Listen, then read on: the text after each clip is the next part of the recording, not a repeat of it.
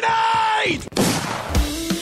Yes, Vai vencer a partida! É inacreditável o que vem jogando o time da NTZ! Stop blowing my mind! The man from Brazil, Brasil! Colterra, the man, the myth, the beast!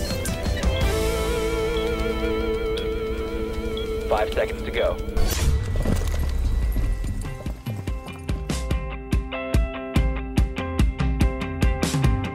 E aí, tá começando o Early Game, eu sou Alessandro Jodari e no período em que o Brasil vai batendo recordes de mortes por causa da pandemia, estados, municípios anunciando medidas mais restritivas para conter o avanço do coronavírus, é como se a gente estivesse vivendo de novo o que aconteceu um ano atrás.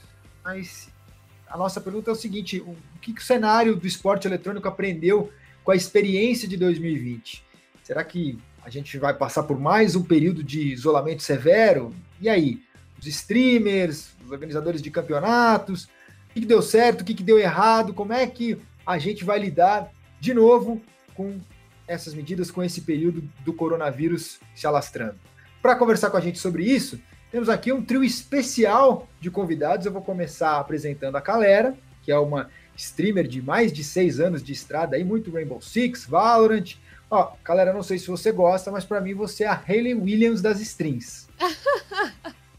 Nossa, comparação muito boa, muito obrigada. É boa? Não, mas é verdade. Quem Vocalista do Paramore. Ela é maravilhosa. Da voz. Ah, então, então beleza. Então já, já, já gostei que estamos em acordo com isso, mas é, não parece um pouco um déjà vu, hein? Esse 2021 aqui, esse março de 2021, não parece muito com o de 2020? Sim, é, para mim não mudou nada. Eu eu tenho asma, né? Tô no grupo de risco, então para mim, é, desde quando começou a quarentena, eu não saio de casa. Eu saí uh, três vezes, uma para o hospital porque eu tava passando muito mal e duas pro dentista porque eu precisava pegar aparelhos novos. Então, é, realmente estou cumprindo a quarentena, não vejo ninguém, infelizmente. Inclusive, estou com muita saudade dos meus amigos e família, não vi meus pais no Natal. e impedir meus pais que viessem para São Paulo me ver. É, mas eu acho que vai continuar assim por um tempo ainda, viu? É, não dá para brincar. Não dá para brincar. E também está com a gente aqui o Patife, streamer, youtuber, embaixador da FaZe e especialista em pisantes bacanas. Nunca vi o Patife com um tênis que não fosse muito estiloso. Tô errado, Patife? Olha, eu já começo agradecendo muito, porque eu amo meus tênisinhos. é meu prazer. E eu tô na mesa da galera, eu tô isoladaço. É, no, meu, no meu caso, eu, eu ainda tenho uma convivência com os meus pais, né? A gente mora no mesmo prédio. E meus pais são um grupo de risco. Então eu me isolei completamente há um ano. E em questão de rotina, eu, eu mudei tudo. Isso eu, oficialmente mudei tudo, assim. E eu sinto muito saudade de sair de casa, né? Essa, esse, esse alívio né, psicológico que a gente tinha morreu. Então, acho que se, né, responder até a minha pergunta, se para mim, se do, do, ano passado para esse ano, a única coisa que mudou é que eu tô exausto. Tô exausto, tô muito cansado. E, uhum. e, e acho que é isso que muda. O, o, o processo é o mesmo. A, a, cabeça por trás disso tudo tá, tá destruída. Nossa, eu também. E daqui a pouco a gente vai conversar com vocês aí sobre a produção de conteúdo, como tem sido a produção de conteúdo nesse período. Super curioso para saber como é que vocês têm lidado com isso, também se mudou alguma coisa no antes, no depois e no agora. E para encerrar nossa trinca aqui de convidados, o Yuri Fly Yushiyama, CEO da Gamers Club. Você já é quase um sócio aqui do, do podcast, né? Eu aposto que tem muita coisa para falar sobre como as plataformas, os organizadores de campeonatos aí tiveram que se adaptar com a pandemia. Sempre um prazer ter você aqui, Fly. Ô, louco, prazer é tudo meu ajudar ao lado de tantas lendas aqui do nosso cenário. Tô su super animado para falar sobre esse como estão, como podemos superar esse desafio juntos aí, obviamente triste com, com, com o momento, né, e que está piorando, mas animado para a gente poder bater um papo e pensar as ideias, como podemos deixar as pessoas mais felizes nesse momento aí, ao lado da, dessa galera que leva alegria para a galera nessa, nesse momento difícil aí. É, o esporte eletrônico é um alívio, um alento para muita gente. E também estão conosco aqui uma dupla de repórteres da editoria de esportes do GE, o Breno Deolindo, que, como todo mundo, detesta a Covid-19, mas adora ficar em casa. Correto, Breno? ah, é bom, né? A Globo é longe demais da minha casa, cara. 40 quilômetros daqui.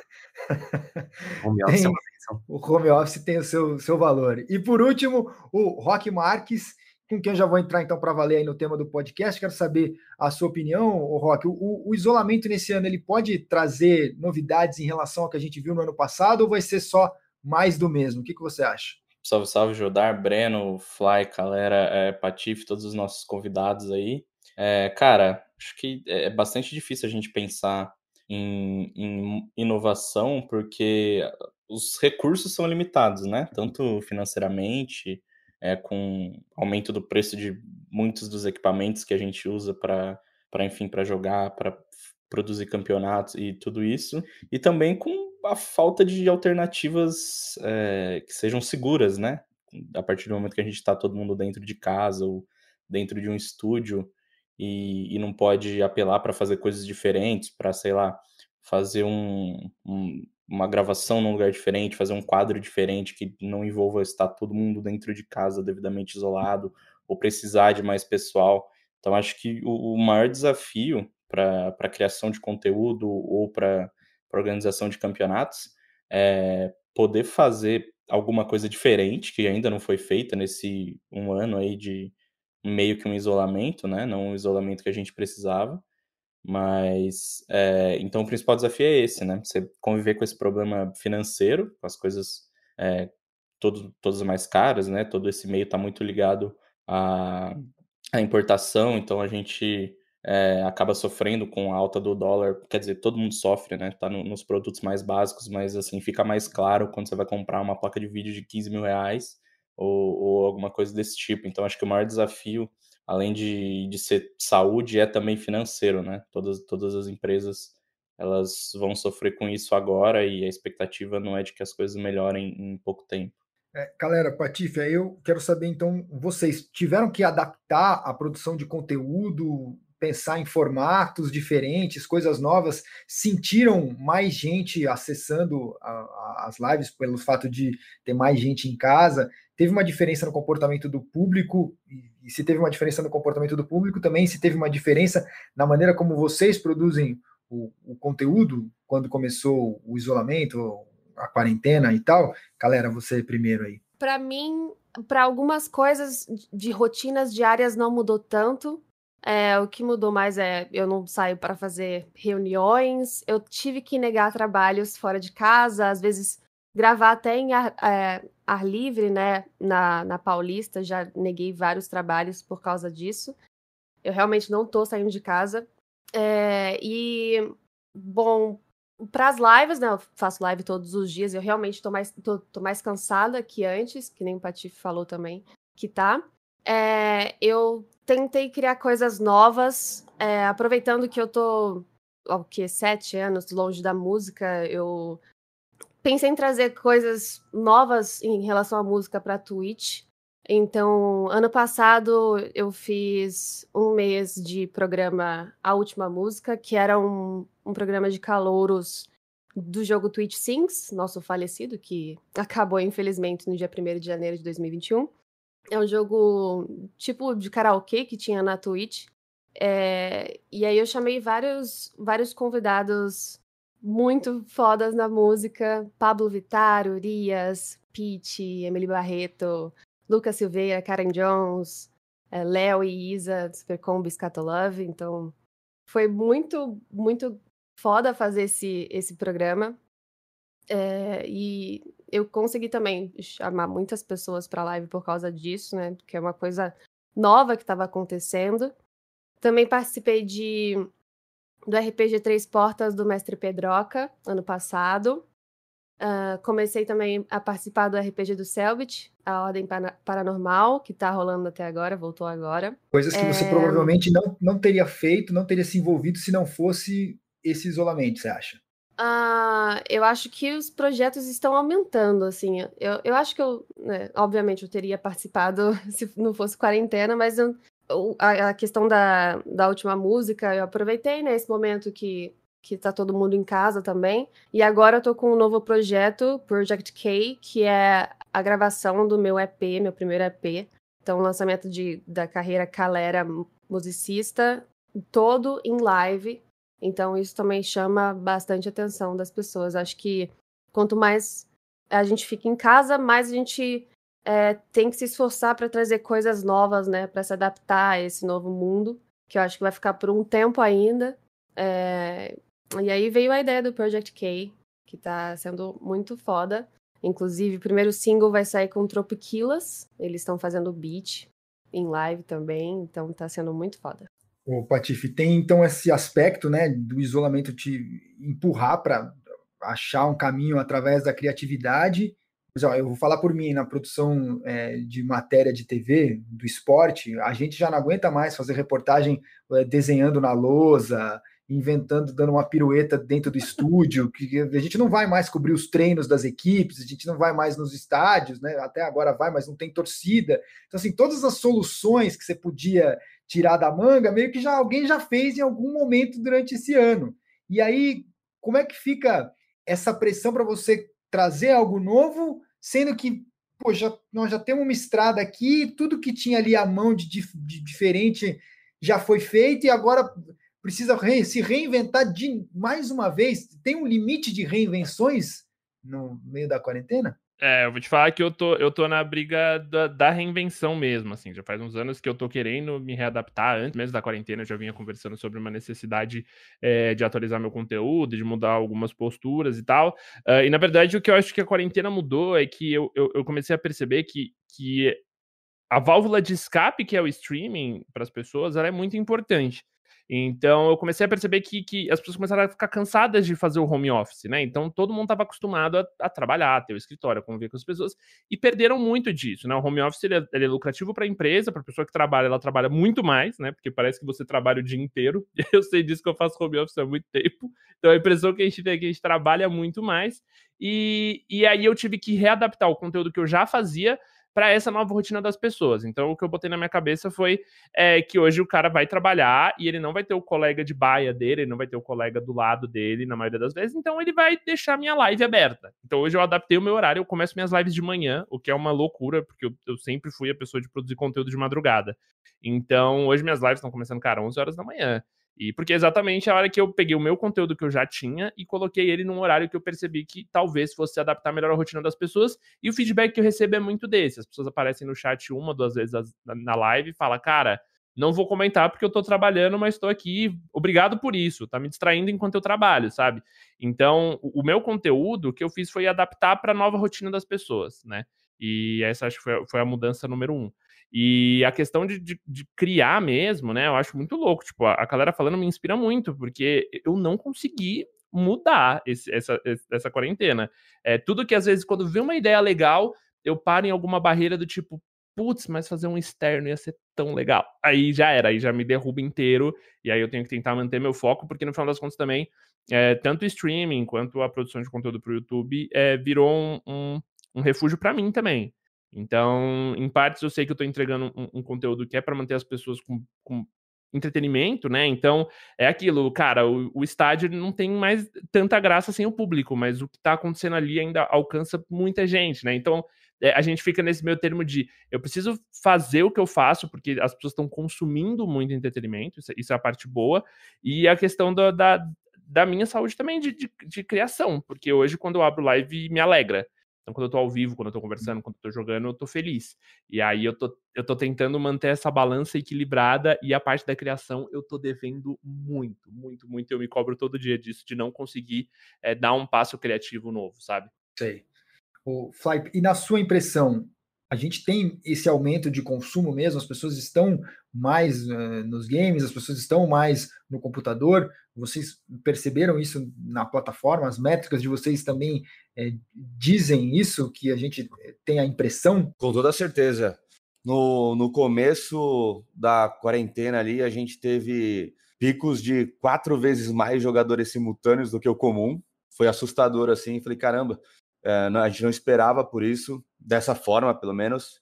No nosso caso, que a maior parte da nossa base de jogadores é de Counter-Strike, foi muito curioso porque a gente conseguiu observar a volta de muitos jogadores que não jogavam há muito tempo. Então, diversos amigos meus na faixa dos 30, 40 anos que não jogavam mais, quando perceberam que iam precisar ficar mais tempo de isolamento ali do que as duas primeiras semanas, já começaram a comprar computador, voltaram a jogar e a gente teve grandes picos, né? não só na Gamers Club, como em diversos jogos, analisando os reportes do mercado, você vê recordes de jogadores simultâneos e de faturamento das empresas de jogos. Então, o, os games, de fato, aí foram um grande refúgio para as pessoas.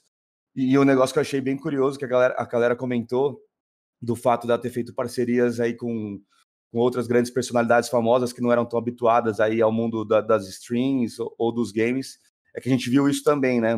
Muitos, joga muitos jogadores de futebol, muitos artistas que não tinham esse hábito de, de jogar ou, ou de streamar começaram a fazer isso porque também não estavam mais com tempo para ficar com aliás, não, não podiam né, ficar com seus amigos ou não, não podiam fazer seus, seus shows, seus eventos e procuraram nos jogos um refúgio, não só para assistir, mas como para começar a jogar também. E o fato deles estarem jogando e criando conteúdo também chamaram mais pessoas para jogar. Então, para o nosso cenário, teve uma atenção muito grande. E mesmo com o afrouxamento nos últimos meses, a gente percebeu que a galera continuou jogando. Então, foi um pico para o mercado, mas manteve esse, esse engajamento até agora. E agora com esse novo, essa retomada de, uma, de um isolamento mais forte, é, eu tenho minhas dúvidas se, se vai ter grandes picos, porque a, a galera já estava jogando, muita gente já estava em casa, apesar de nem estar todo mundo isolado tanto assim, mas é, eu acho que não, não vai mudar tanto assim agora, na verdade. Eu percebi que é, foi o que ele falou também, né? A Pete começou a streamar, o MC da Marcelo D2, Pablo Vittar. É, então, tipo, várias, várias personalidades enormes, assim, da música brasileira começaram a, a tentar inovar o seu conteúdo, né? Começar a, a entrar na Twitch para poder fazer conteúdo de música e jogos também. É, eu sinto que não só os, os gamers, os streamers, criadores de conteúdo visual, assim, estão tão tentando se inovar. Então, é, eu, eu, vejo muitas, muitas, muitas pessoas, muitas personalidades grandes vindo para Twitch também, para streamar e trazer coisas novas para os seus públicos. É esse desafio, né, de você achar um, um caminho para adaptar aquilo que você faz ao, ao momento. E, e, Breno, mas eu queria abordar com você o seguinte, né? A gente, quando estava pensando aqui no episódio e tal, a ideia era falar ah, o, o que vai ser de diferente nesse novo momento da pandemia. Agora, eu não sei se depois dessa primeira roda aqui, dessa primeira rodada, a gente pode falar que é um novo momento, porque está todo mundo meio que seguindo na, na, na mesma. Assim, a, a, é claro que vão ser, vão, vão, vão, vão haver é, medidas mais restritivas por parte do governo, e isso em todo o Brasil, não só em um ou outro estado, mas eu acho que na prática, para quem eh, produz conteúdo, para quem está envolvido no esporte eletrônico, é, essas, essas medidas, na verdade, elas não, não mudam muito né, do que está rolando. Talvez a gente chegue num momento bem parecido com o ano passado, no sentido do esporte convencional parar, né? Uh, a gente está bem próximo aí de uma paralisação. Inclusive, do... vai ser paralisada daqui a pouco por João Dória. Segundo é... forma, Leonardo Lourenço do GE. Globo. Já tem alguns boatos de que vai rolar a fase roxa, em que praticamente tudo em São Paulo vai parar. Então a gente volta mais ou menos para o estado da, do começo da pandemia, que o e-sport é quase a única alternativa de entretenimento esportivo, né? E isso a gente viu se refletindo nos números, né? Tipo, a Riot e o Gaules ficaram brigando por algumas semanas pelo recorde de audiência da Twitch. O Gaules acabou ganhando essa briga com 393 mil espectadores simultâneos, né? Que é uma marca absurda. Uh, então acredito que talvez pra gente, criador de conteúdo, não mude tanto, porque como o Patife e a galera já falaram, a gente não saiu do home office desde, desde então. Mas acho que talvez chegue mais uma segunda onda de público nos nossos conteúdos. Talvez a mudança seja mais nesse aspecto, eu acho. É por aí, Rock. Você acha que o, o, o, esporte, o esporte eletrônico, o mundo das streams, ele segue no seu lugar, no seu caminho, é, na sua ilha, digamos, e é só mais gente, é mais barquinho que vem colar ali porque é o, é o restante do mundo que está colapsando? É, eu não sei se, se é bem uma ilha, porque como a, a galera falou muito bem, você tem uma, uma galera tipo, completamente nova é, é, tipo, chegando para produzir na Twitch. É, pô, a gente teve vários exemplos que ela citou, teve é, um show do Criolo exclusivo para Twitch. É, isso é um movimento no mundo da música, no mundo dos esportes tradicionais. Eu lembro que ano passado é, teve até uma nova política da, da WWE sobre, sobre tipo, streams e tal, né? Que vários, vários, vários lutadores estavam fazendo streams, a WWE começou a meio que controlar. É, a gente teve os pilotos de Fórmula 1, especialmente o Lando Norris, é, ano passado, ganhando muito, ganhando muito, muita audiência, muitas, muitas pessoas passando a acompanhar ele nessa vida fora das corridas. Claro que aqui no Brasil a gente teve o Enzo e o Pietro também, né? Que dois caras que, que seguiram na mesma linha, agora essa semana fecharam com a Fúria.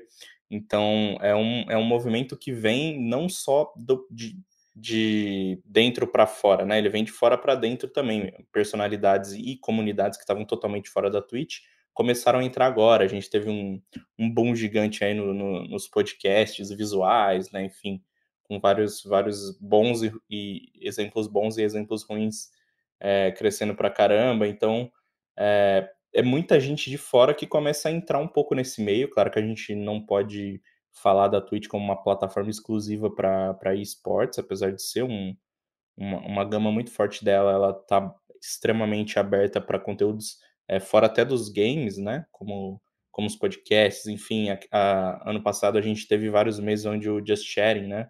O, o, a categoria da Twitch só de conversa foi maior do que a categoria de qualquer game. Então, assim, ela deixou de ser há muito tempo uma plataforma só de, de, de games e de esportes, né? Ela, hoje ela é uma plataforma que agrega várias e várias coisas, e, e isso acaba refletindo um pouco no que você disse sobre é, ser uma, uma saída né, para essa galera. Então a gente tem muito conteúdo diferente sendo produzido, e querendo ou não, a pessoa vai esbarrar nos esportes e nos games em algum momento. Ela tá ali na Twitch assistindo o show do Criolo, ou tá ali na Twitch assistindo, é, sei lá, um, um podcast, daqui a pouco ela vai pro. Ela vai para um, um, canal de games que está ali no, na home, enfim. Ela começa a descobrir todo um, um mundo novo. E, e, isso reflete no que, no, no que, o Fly falou: as pessoas comprando computador para voltar a jogar, é, enfim, as pessoas baixando jogos mobile, sei lá, aprendendo que que tudo que aquilo que a gente sabia de, de videogame mudou muito nos últimos anos, né? Acho que muita gente estava completamente desconectada disso, de, de entender um pouco da criação de, de conteúdo, é, de entender o que, o que o, as pessoas estão curtindo agora, né? Não é mais a mesma coisa, a gente não tem todo mundo lá se isolado jogando no seu PC de 20 mil reais ou jogando no seu console de última geração. Você tem todo, todo um público de mobile, você tem um público que está olhando para outras coisas além dos jogos de última geração. Então você tem, pô, sei lá, os caras que jogam retrô, enfim, os caras que jogam RPG, como, como a galera citou o exemplo aí. Então é todo um público que é em parte novo, mas que acaba se encontrando com esse público meio que clássico da Twitch, assim, né? Usando essa expressão que com certeza pode ser usada para um lado ruim, que é a, nerdaiada que não gosta de, de nenhuma novidade. Mas eu acho que é, é, é, bem bacana a gente ter essa fusão e que ajuda muito até na, na criação dessas pessoas, sabe? Muita gente é, é, bastante jovem e, pô, tinha a escola como o principal meio de se socializar, então você ia para a escola não só para aprender, mas para conversar com as pessoas, enfim, quando você é muito jovem, a escola é muito importante nesse sentido. E hoje, numa comunidade online que talvez não seja o ambiente ideal para isso pelas pessoas que a gente encontra numa comunidade online, você tem um pouquinho disso. Então acho que essa troca entre o mundo entre aspas real e esse mundo da Twitch é muito interessante nesse sentido também. Talvez as pessoas elas é, tenham a ganhar com isso nesse período de isolamento. Você pode conhecer é, ideias e pessoas interessantes. E acho que esse esse novo mundo de streams e as pessoas com tempo para assistir isso, porque estão se isolando em casa, é, a gente só tem a ganhar tem uma coisa que, conversando com streamers, isso de qualquer jogo, na verdade, tanto faz, mas que é meio que unânime, que todos escutam é, o relato de pessoas que vêm e dizem: Olha, você me ajuda muito, eu tenho depressão, e, e assistir as suas streams é, é, me deixa feliz. Acho que a Calera, o Patife, com certeza é, também como todos os streamers já devem ter ouvido isso mais de uma vez, durante a pandemia, vocês sentem que esse tipo de relato aumentou, seguiu na mesma? E como que chega para vocês esse tipo de mensagem nesse período que a gente está vivendo, galera? Uh, eu acho que com a pandemia e essa falta de socialização ao, ao vivo, né, tocável das pessoas, tem aumentado bastante os transtornos mentais, né? Então, eu, eu sinto uma diferença. Não é só um refúgio para as pessoas que estão tá assistindo, é para a gente também. Eu, inclusive, comecei a fazer psicóloga e psiquiatra porque eu tenho TDAH e ansiedade também. Não sei se a ansiedade veio depois da, da pandemia começar ou se já tinha antes, mas o TDAH eu tenho desde pequena e eu comecei a tratar agora e eu já sinto uma, uma melhora, assim, pessoal muito grande, pessoal e profissional. É, e eu sinto que, que é, é um refúgio para as pessoas. A, é, o Patife também deve, deve receber muita mensagem todos os dias de que a gente alegra o dia das pessoas, fazem. A gente faz as pessoas fugirem da realidade, né? Trazendo conteúdos. É, e eu acho que isso aumentou muito durante a pandemia. E é uma coisa que a gente, como criador de conteúdo, também deve ficar muito atento, porque a gente é responsável pelo que a gente fala, é, a gente tem uma responsabilidade social né, sobre as pessoas que estão assistindo, sobre tudo que a gente fala, sobre os nossos conteúdos, então a gente precisa tomar muito cuidado com isso também e sempre alertar as pessoas a, a buscarem acompanhamento profissional. É, no meu, no meu DS, no meu servidor, a gente tem um, um canal de chat chamado Desabafo, onde as pessoas podem, é, se elas não estão se sentindo bem, elas, elas postam lá, elas escrevem ali e elas têm o apoio da, da minha comunidade. É, a gente também tem. É, tenta incluir todas as pessoas né, independente de, de cor, de orientação sexual. Então, acho que isso ajuda muito a, a minha comunidade. É, e eu, eu acho que as streams ajudam muito as pessoas. É, então, eu acho que até vejo muitas muitas pessoas que não streamavam antes começaram a streamar por causa da pandemia. Então, acaba realmente sendo refúgio para todo mundo. E mesmo que não seja um refúgio é, igual para todos, né? Porque uh, talvez alguém vai, vai se sentir mais abraçado ali com a galera, com a maneira como ela tem lá o, o grupo do desabafo, o outro vai se sentir melhor indo na, na onda do gaulês, se sentindo parte da tribo, né, Patife? Você percebe isso também, como o público ele, ele, ele consegue ir se encaixando e, e essas mensagens de agradecimento chegam, às vezes, de maneiras diferentes, seja, pô, na euforia do cara que está na torcida do MBR, ou seja, numa, num direct ali que o cara manda um textão é, escrito especialmente ali para você no privado, tem, tem isso, do, do, o público ele, ele vai onde ele sente que se encaixa melhor e ele tem várias opções para onde ir. Cara, é, eu acho que, assim, né, eu, eu sou velho, né, nesse meio, e, e, eu passei por, por, algumas situações lá que, que sempre é, deixaram isso muito claro para mim, né, eu fiz, eu participei de dois Make-A-Wish, então, é, cara, eram duas crianças que meio que o último desejo delas era me conhecer, sabe, então eu, eu, eu passei por algumas situações meio complicadas é, nessa, nesse âmbito emocional do, do público realmente demonstrar que a, a importância que eu tinha ali, sabe, então, isso, isso foi um, um, fator, assim, que, que sempre ficou claro para mim, é, é, isso de como a gente, sei lá, eu, eu não tive YouTube, eu não tive Twitch, eu não tive streaming quando eu era criança. Então, o meu contato era muito distante. Eu sonhava em ser atendido pelo Huguinho. E, e, a coisa era, era completamente diferente. E, e, eu, com, com a internet, com a gente vendo que a gente está dentro da casa da pessoa e o contato, querendo ou não, acaba sendo muito próximo, né? Porque é, a gente a gente estava ali ontem, né? Então, então as, as, pessoas elas se identificam muito com a gente. E aí, dentro dessa identificação, eu sinto que eles criam esse, esse vínculo emocional muito forte. E isso, isso há alguns anos. O, a diferença, acho que maior, assim, que eu senti agora com, com a quarentena e com as pessoas entendendo a produção de conteúdo como algo muito mais profissional do que era um tempo atrás, uh, foi uma questão mais de de, de fato ver a parada como um serviço, saca? Então, é, hoje os caras eles, eles sabem que se eu, aliás, eu sei que se eu tiver uma rotina, o cara vai colocar a minha live dentro da rotina dele. E, e, é, e vai ter o jogo, o Gaules vai, vai passar a agenda de jogos que ele vai que ele vai transmitir, e as pessoas vão encaixar aquela agenda dentro dos dias dela. E elas vão compor o dia delas, né, com rotinas online. Então, com rotina de live, com rotina de vídeo, com rotina de partida de esportes, com acompanhar o dia a dia das equipes no Twitter, que os jogadores estão postando, as lives dos jogadores.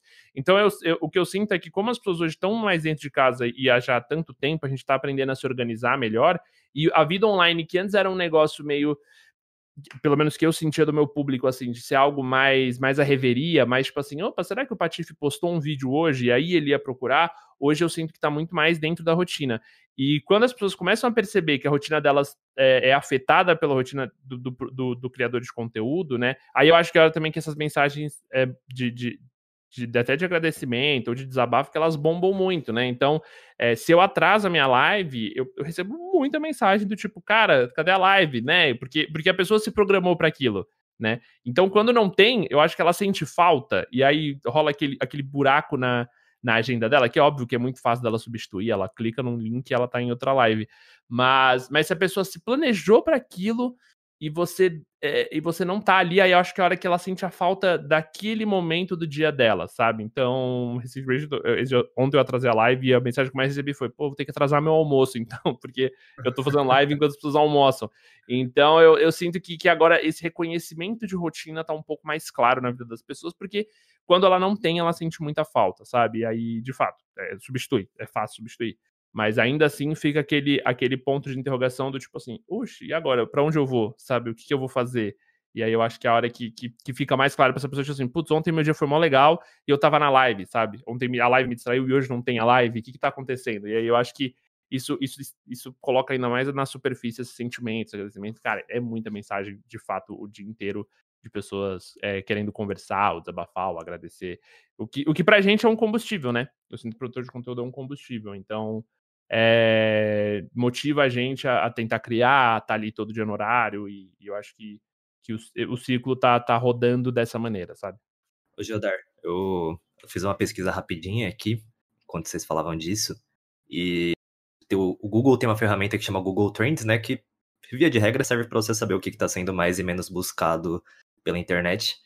E eu joguei de curiosidade notícias boas. É um termo que quase não tem pesquisa nos últimos cinco anos, mas coincidentemente ou não, em março de 2020 ele teve uma disparada absurda. O negócio saiu de menos de 20 para 100 na escala que o Google, o Google usa aqui. E agora, no final do ano também, para o começo desse, já teve um outro pico e acredito que isso só prova o quanto as pessoas precisam de um refúgio durante essa pandemia. É, e também, não coincidentemente, o primeiro termo que aparece relacionado a esse é notícias boas coronavírus. Então, a galera realmente precisa de, um, de algum acolhimento, de um, uma motivação nesse momento, eu acho. Procura aí no Google Trends como é que tá Rock Marks. Isso aí é embaçado, né? Tá sempre sem, né?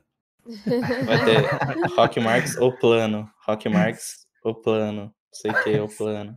Sempre Onde vai o plano? Plano no Flamengo, plano é, na Que legal, eu não consegui, eu não conhecia essa é, Google Trends. Legal. Essa ferramenta é mais conhecida como o terror dos jornalistas, galera.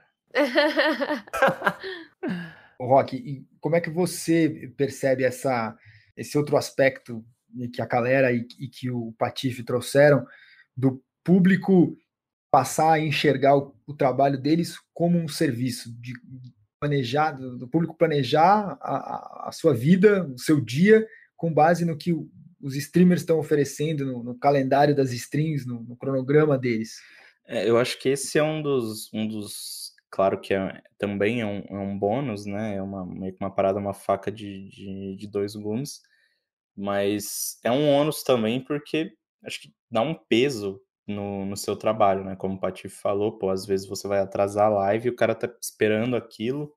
É, é muito legal você ter um, um, papel tão grande na vida de uma pessoa, com certeza, mas também é um, é, pode acabar sendo uma pressão extra num tempo tão difícil para você, né? A galera, é claro que todo mundo tem as suas dificuldades de, em, em níveis diferentes, mas todo mundo tem os seus problemas, então não é só porque é, um, um, streamer consegue trabalhar lá de casa tranquilo, os streamers grandes têm uma, uma vida abastada, do que as pessoas não, não têm problemas com, tão quanto as outras pessoas. Né? Acho que é meio óbvio falar isso, mas é sempre bom lembrar nos tempos que a gente tem hoje que todo mundo tem a sua, é, as, suas, as suas tretas aí, as suas batalhas diárias. Então, acho que ao mesmo tempo que é muito interessante você estar tá tão dentro da, da vida de uma pessoa, também é difícil é, você você ter esse peso, né? Tipo, pô, hoje, caramba, não tô muito legal para abrir live, ou sei lá, hoje queria abrir um pouquinho mais tarde, quero dormir até um, um pouco.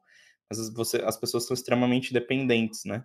A gente vê várias brincadeiras sobre isso na Twitch, né? Pô, subir em dia live em falta, esse, esse tipo de coisa. Eu entendo que, claro, não é o meu caso, mas deve ser muito legal, mas também deve ser um, um saco, assim, às vezes, você ter toda essa, essa responsa, mas enfim, é um ônus de quem escolheu essa vida de criador de conteúdo, essa vida pública. Sei, sei que tem hora que deve pesar bastante. Tem saída para isso, o, o Patife? Cara, tem. É... A gente gosta, né? Então a gente meio que curte muito essa parada, assim. E, e, e acho que honestidade com o público é um padrão, assim. Eu, eu, Cara, poucas vezes eu vi um streamer que, que fala, não. Ah, não, tô. tô é, é fingir que tá feliz, sabe? Isso não rola muito também, porque eu acho que o público cria uma conexão muito forte. Então, hoje, hoje o streaming mesmo, ele, ele permite que a gente tenha muita liberdade dentro daquilo que a gente faz, né? Ah, mano, quero assistir um programa de TV. Cara, você coloca às vezes lá, se não tiver nenhuma, nenhuma restrição, e você assiste com seu público, você assiste no YouTube, ou você cria esse senso de comunidade, né? Então, a Catarina falou do, do Discord dela, a, a, parada quando você quando você envolve as pessoas, é, quando você se envolve com as pessoas ao nível de, de um poder participar do dia a dia do outro, eu acho que, que se torna muito mais saudável para todo mundo. De fato, esse ônus, né, que, que, que existe. Existe o fato, existe uma, uma, pressão ali, uma demanda do tipo, cara, eu preciso fazer, é, eu preciso, é, eu tenho números a bater, eu tenho metas, eu tenho patrocínios, eu tenho contas, eu tenho tudo isso que está relacionado ao meu conteúdo. Mas o senso de comunidade, eu acho que ele ajuda os dois lados, sabe? Ele ajuda tanto o público quanto ele ajuda o produtor de conteúdo também. É, o, o, a comunidade consegue ditar o ritmo do produtor de conteúdo e o produtor de conteúdo consegue é, filtrar a comunidade com base no que eles estão procurando. Então, se você fizer uma live cara, todo, todo dia você tá good vibes, todo dia você tá positivo, as pessoas consequentemente vão vir mais positivas pra sua live. É, e quando você não tiver assim, as pessoas vão te levantar, vão te trazer positividade, sabe? Então, acho que, que, é, que é, no final dos contos, é o, nosso, é, é, é, o nosso produto, né? A nossa comunidade é o nosso produto e é a nossa ferramenta também. Ele, ele, ele é, é, tudo muito misturado. Eu acho que por isso que por isso que está sobrevivendo tanto tempo e está cada vez ganhando mais força, porque mais pessoas entram nessas comunidades e mais essas comunidades crescem. Fly, você estando à frente de uma plataforma, as críticas e também os elogios não vêm assim de maneira tão direcionada, não é tão pessoal, né? Mas isso acaba sendo bom ou, ou, ou, ruim? Como é que são os desafios nesse trato com o público? A gente viu o lado dos produtores de conteúdos, é, de conteúdo na stream e tal. Como é que é para você como plataforma para receber, para abraçar o público, tanto nos momentos bons nos momentos ruins? Cara, quando a gente começou a Gamers Club, ela tinha muito essa intenção de comunidade, tá muito próximo da comunidade, que até hoje a gente busca fazer, mas é muito diferente de como era antes, né? Então, quando nós tínhamos nossos primeiros 10 mil, 20 mil, 30 mil jogadores, a gente conseguia gerenciar e ter uma comunidade muito próxima. E eu sempre busquei colocar a cara para bater, de pedir críticas, é, feedbacks, ideias. Eu sempre estou lá no Twitter respondendo o pessoal, então a gente sempre teve uma relação muito forte minha com, com a comunidade. O, a, a dificuldade veio hoje que a gente tem 2 milhões de jogadores, então essa proximidade já não é mais a mesma, né? E as pessoas que estão lá não conseguem conhecer todo mundo. E, e um, um fator que dificulta bastante é que quando você tem ali um, um produto para 5 mil, 10 mil pessoas, você conseguiu atingir pessoas que têm um interesse muito parecido. E conforme a sua comunidade né, vai crescendo, você começa a ter pessoas com perfis muito diferentes. Então, esse é um desafio que a gente tem buscado trabalhar bastante, mas as críticas, por mais que não sejam, às vezes, direcionadas a mim, ou uh, alguns comentários direcionados a mim pessoalmente, é, quando se fala da Gamers Club, eu sinto muito como se fosse eu, assim, né? Porque no final das contas, é como se fosse um filho e é a energia da, da minha vida nos últimos seis anos que eu coloco aqui para poder trabalhar e, e, e, evoluir. E agora tem essa novidade do primeiro podcast que estou participando com vocês, que é a novidade de estar tá sendo diretor do MBR, né? Aí sim, aí, aí sim são. Adiantou, adiantou a minha próxima pergunta, pô. Aí, aí, sim são, aí, aí sim são críticas ácidas, viu? Aí, aí machuca, viu? E eu até parabenizar aqui os nossos queridos criadores de conteúdo, porque aí é bem direcionado à pessoa, assim, muitas vezes, né? A diretoria de Carrey, Flyburro. E aí é, e é muito curioso, porque por mais que. É um novo momento até para mim, né? Porque por mais que seja sejam 99% de apoio, elogios, aquele. Aquela uma mensagem, às vezes você lê e machuca, viu? Fala para você que eu não, eu não esperava que ia ser assim, não. E, e justamente eu, eu, eu ia falar sobre isso com o Fly, né? Porque apesar de sempre estar desse outro lado, de, de ligas, enfim, lidando muito mais com. Claro que tem as pessoas reclamando lá do anti-cheat da GC e falando todo dia sobre isso. Eu acho que a, a, era, um, era um negócio bem direcionado à plataforma, enfim, com outras pessoas respondendo, com a galera do suporte, com a galera de social media também junto com você nessa, nessa batalha, né? Mas com, com essa mudança para o MBR e também antes de, de mudar para o MBR, você tinha essa, essa relação de críticas, de ouvir mais coisas de poucas pessoas, né? Poucos jogadores que do e do Showtime principalmente ficavam lá reclamando no, reclamando para você no, no Twitter. Mas é, é como que está sendo para você lidar com isso agora, né? Você já falou um pouquinho sobre, mas o, o, o MBR teve um último ano, claro que você está mais próximo agora, né? Nesses últimos meses, mas desde o ano passado, né, desde a dispensa do Fer, enfim, do, do a saída do Fallen, vocês começaram a lidar com muitas críticas e antes disso você também tinha um desempenho ruim, mas aí era dividido mais nos jogadores do que na organização, né? Inclusive a organização era bem protegida pela torcida, enfim, toda aquela, aquela treta que rende um podcast só. Mas como que você tá. Como que você viu essa, essa coisa mudar, assim, sabe? Na, com a pandemia, você acha que também aflorou um pouco dessa, dessa paixão da galera pelo MBR, que hoje se transformou basicamente só em reclamação, enfim, claro que tem muita gente que apoia, mas grande parte da torcida está pegando no pé do time, que é um, um, um, time novo, enfim, um time que não tem os mesmos nomes que tinha antes. Você acha que a pandemia também aflorou essa, esse, esse sentimento da galera que precisa de alguma coisa para bater e tá batendo em vocês? É que a questão da, da, da plataforma, por mais que a pessoa critique o modelo da liga, critique como está funcionando o anti-cheat ou algumas funcionalidades que a gente tem, Óbvio que a gente pega como feedback, mas no 99% dos casos, aquela sugestão, o nosso time já pensou naquela possibilidade. Eu já discuti com o nosso time aqui essa possibilidade e por um motivo específico a gente entendeu que era, era melhor ir por outro caminho, né? É, seja por recurso, seja porque a gente acha que é o melhor, que vai dar mais certo, que vai ter mais jogadores felizes. Que a gente sempre busca isso, né? Que é a comunidade em primeiro lugar. E a gente busca, fala assim, cara, eu te entendo, eu também preferiria assim, mas hoje somos uma comunidade muito grande e precisamos deixar a maioria mais satisfeita. Por isso que a gente tomou essa decisão. Então, eu consigo argumentar com as pessoas e, por mais que exista uma crítica, normalmente ela já veio pensada e eu consigo conversar com a pessoa para ela. Ela pode não concordar, mas pelo menos ela entende essa decisão. Quando você vai para uma questão de time, o que eu vejo é que, por mais que existam argumentos racionais, que possam fazer com que aquela pessoa entenda, o torcedor ele não quer entender, o torcedor ele quer ganhar e ganhar hoje. Então, essa é a grande diferença e a mágica para que isso aconteça eu ainda não sei fazer. Quero agora trazer a conversa para um, um outro lado, que é da gente tentar fazer uma projeção. Vocês acham que quando pessoal começar a ser vacinado, as coisas começarem a voltar ao normal, o quanto dessa realidade que a gente está vivendo hoje vai se manter? É muito cedo para pensar sobre isso, é muito difícil fazer esse cálculo. Vocês já conseguem criar hipóteses na cabeça? O que, que você acha, galera? Ah, eu estou ansiando bastante pela vacina, é, mas eu acho que pouca parcela da, da população vai ser vacinada. Acho que não vai mudar muita coisa. Assim, eu acho que a gente vai ficar um bom tempo ainda nessa realidade. Uhum.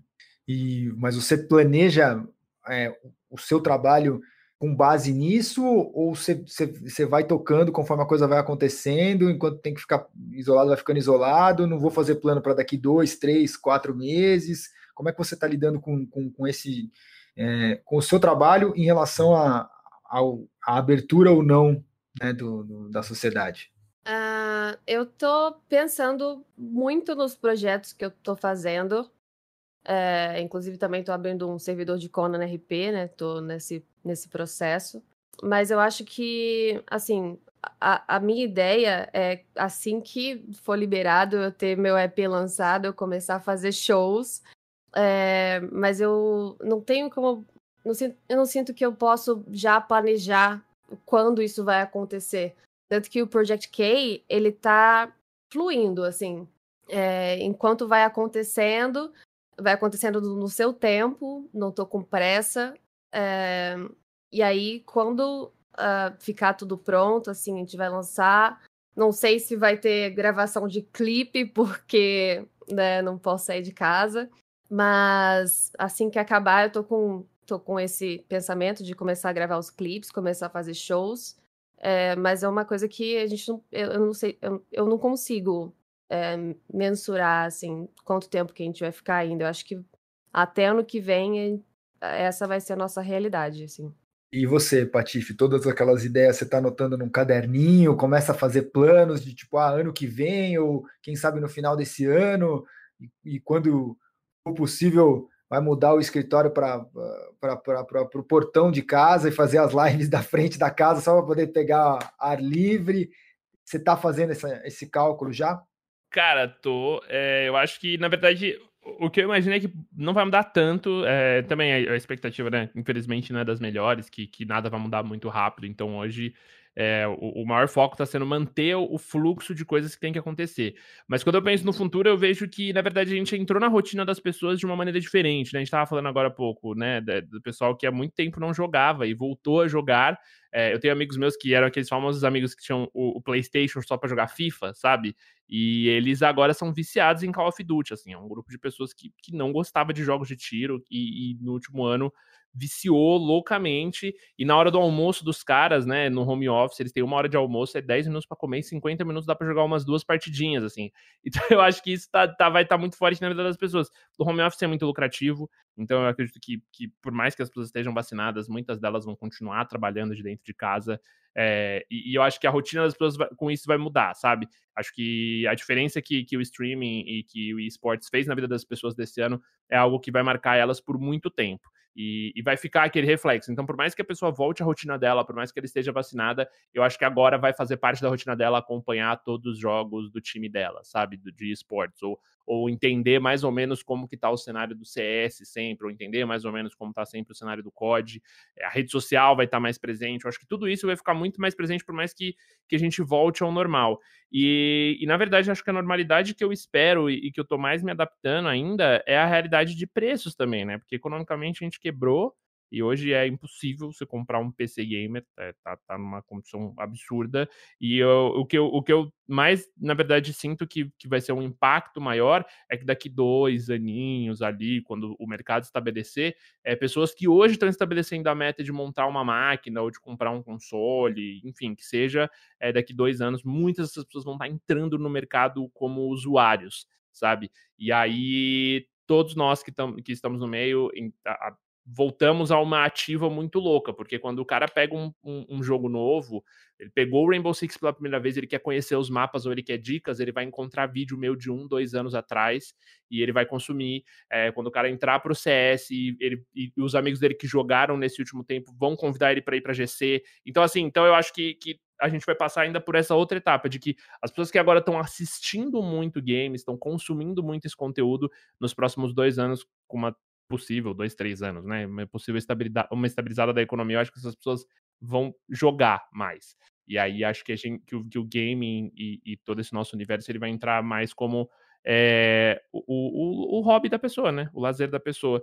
Então o cara vai voltar para o futebol de quinta é, e, e, ao mesmo tempo ele vai voltar. Ele na sexta-feira ele vai saber que é a noite de jogar COD com a galera. Eu acho que é isso que, que eu, é o que eu estou me preparando, é o que eu estou esperando do mercado, assim, que eu, que eu conseguiria prever. Eu vou até usar um exemplo pessoal aqui. Durante a quarentena, eu comecei a jogar muito com os amigos da época do colégio.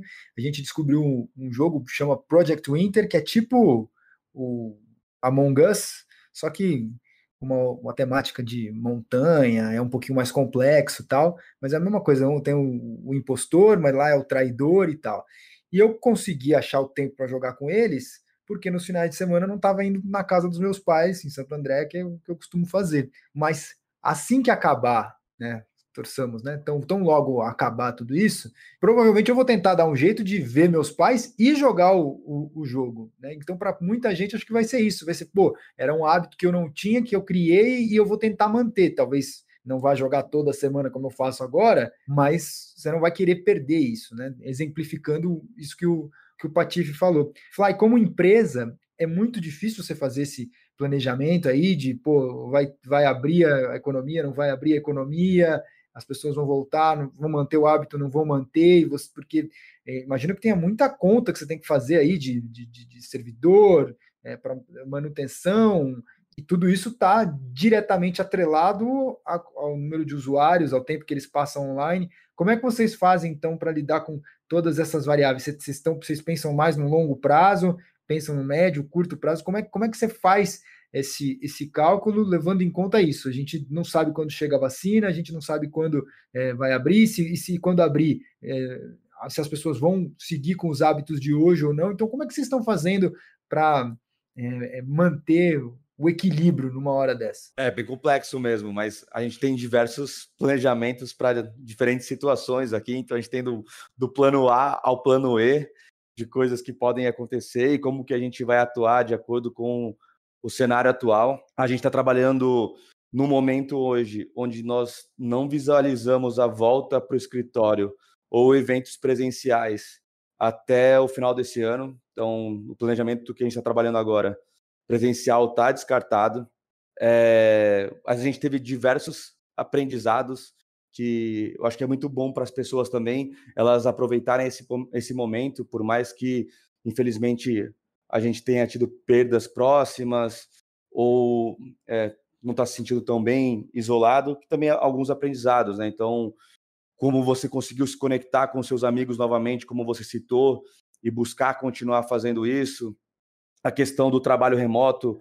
Hoje faz, essa semana faz um ano que o nosso escritório está fechado. A gente está doando ali para o nosso, nosso locador ali o dinheiro faz um ano que está fechado, mas a gente, a gente entendeu que as pessoas conseguem trabalhar muito bem, tem bastante maturidade e, e adotamos a política de, de trabalho remoto, mas o planejamento, de fato, ele, ele é muito difícil, então a gente busca, da maneira como a gente está trabalhando agora, é, revisar mensalmente algo que a gente tinha o hábito de revisar trimestralmente, né? Então, toda hora é novidade, toda hora tem coisa para fazer, e a questão dos eventos e dos nossos torneios também é um grande desafio, porque anteriormente a gente tinha algumas dúvidas, né?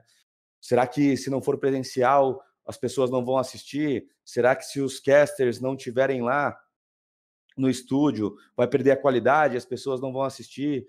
Então, também foi um momento de diversos testes, onde a gente enxergou que muitas coisas que nós achávamos que as pessoas valorizavam, por mais que elas achem legal, não é uma necessidade para que ela assista aquilo que a gente está fazendo. Então também foi um grande aprendizado e a gente está buscando trabalhar com isso tudo. Agora a questão dos servidores é um problema é um problema bom, né? Então quanto mais jogadores tiverem, desafios vão surgir, mas significa que o nosso nosso mercado está crescendo e a nossa empresa também. Breno Rock, podemos ir para os last hits ou vocês têm mais alguma coisa para arrematar aí? Vamos embora. Então vai. Quem se prontifica aí para dar o primeiro last hit para o pessoal pegar o ritmo? Meu last hit dessa semana ele não tem a ver com esportes para variar, todo mundo sabe que eu adoro falar de games. E aqui nesse podcast nós temos dois dubladores de Dandy Ace, jogo brasileiro aí desenvolvido pelos, pelo pessoal da Mad Mimic, que já fez a Mônica e a Guarda dos Coelhos. Os dubladores no caso são a Caleria e o Patife, né? O jogo, ele segue aquele estilo roguelike, né, que se você morrer você volta para o começo. É muito bonito, tem um, um, estilo de. um traço bem, bem diferente. Ele sai aí dia 25 de março. É, tá disponível inicialmente na Steam, se não me engano.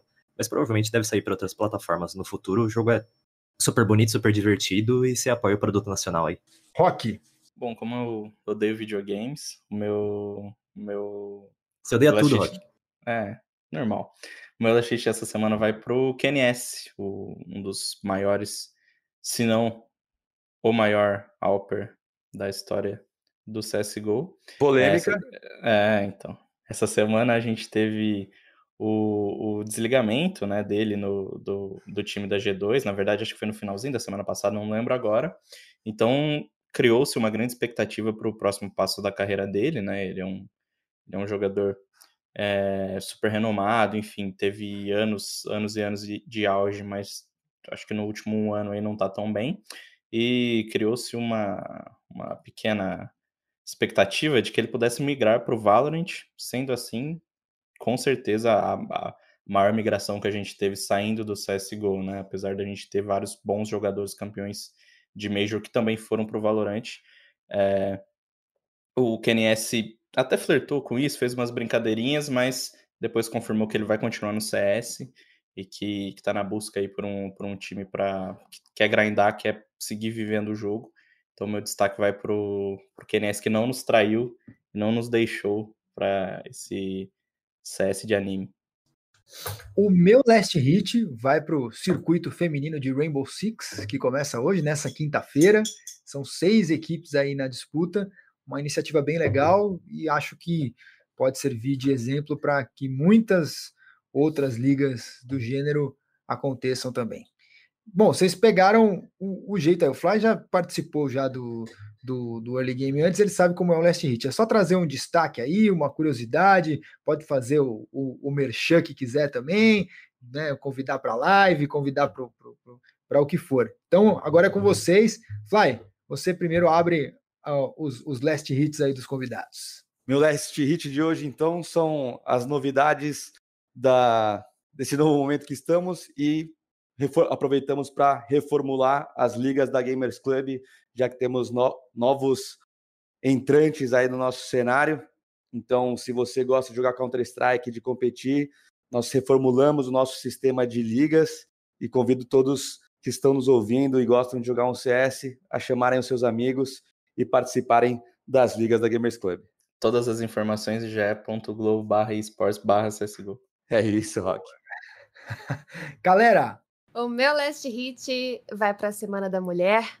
Uh, dia da Mulher é todo dia. Que sejamos valorizadas e admiradas pelos nossos trabalhos todos os dias. Eu fico muito lisonjeada por ter sido convidada para participar desse podcast. Muito obrigada, é uma honra estar aqui. Para quem quiser me seguir nas redes sociais, I am Calera no Twitter e no Instagram. Minha Twitch é twitch.tv/calera. Eu jogo todos os tipos de jogos possíveis mas eu tenho um amor pelo FPS, né, Rainbow Six e Valorant. E eu faço Canta Calera todo domingo, cantando músicas no violão. É, e é isso, muito obrigada pelo convite. A honra é nossa de ter você aqui, galera. Muito obrigado mesmo a você, também ao Patife, ao Fly. Muito felizes de poder ter esse papo, rendeu demais, demais. E o Patife vai ter, então, agora a, responsabilidade de fazer o, o Last Last Hit. Oh, meu também agradecer o convite, a participação, agradecer pela situação do NDA. Eu tô muito empolgado, dia 25 de março aí. É um baita Sim. de um jogo, a demo é grátis e tá disponível. Então, putz, super recomendo testar. Não tá dublada ainda a, a demo, mas, cara, dá pra ter uma vibe bem legal do jogo. E o meu Last, last Hit, ixi, eu vou aproveitar para falar de um projeto que eu me envolvi e que eu tô muito feliz, que é com a FaZe. E, cara, eles estão dando uma estrutura animal pra live e no dia 20 eu vou fazer minha primeira watch party aí do, de Rainbow Six Siege. Então, que a ideia é acompanhar com a torcida da FaZe o jogo da, do time de Rainbow. E eu tô muito empolgado, então seja, estarei recebendo todos com muito amor e carinho na minha live lá na Twitch pra gente fazer uma bagunça e zoar bastante os caras. Que o Rainbow Six é um jogo sério, mas eu nunca levei ele a sério e não vai ser agora que eu vou levar. Então, estou esperando todos pra gente fazer uma bagunça aí e FaZe up. Então é isso, gente. Como nós falamos esse episódio inteiro aí sobre pandemia, acho que não custa falar mais uma vez para que todo mundo se cuide aí, procurar ficar em casa se puder, usar a máscara, procurar lavar sempre a mão, álcool gel, aquilo que vocês já sabem, né? Aquela cartilha de sempre. Mais como um, um jeito de, de se despedir aqui com uma mensagem de carinho, né? Porque quando a gente fala isso, é na verdade pensando no outro, pensando no próximo. E muito obrigado a, a todos aqui, especialmente a você que ficou com a gente até agora, que ouviu o Early Game até o final. Semana que vem tem mais. E é isso. Valeu, abraço. Time limit reached.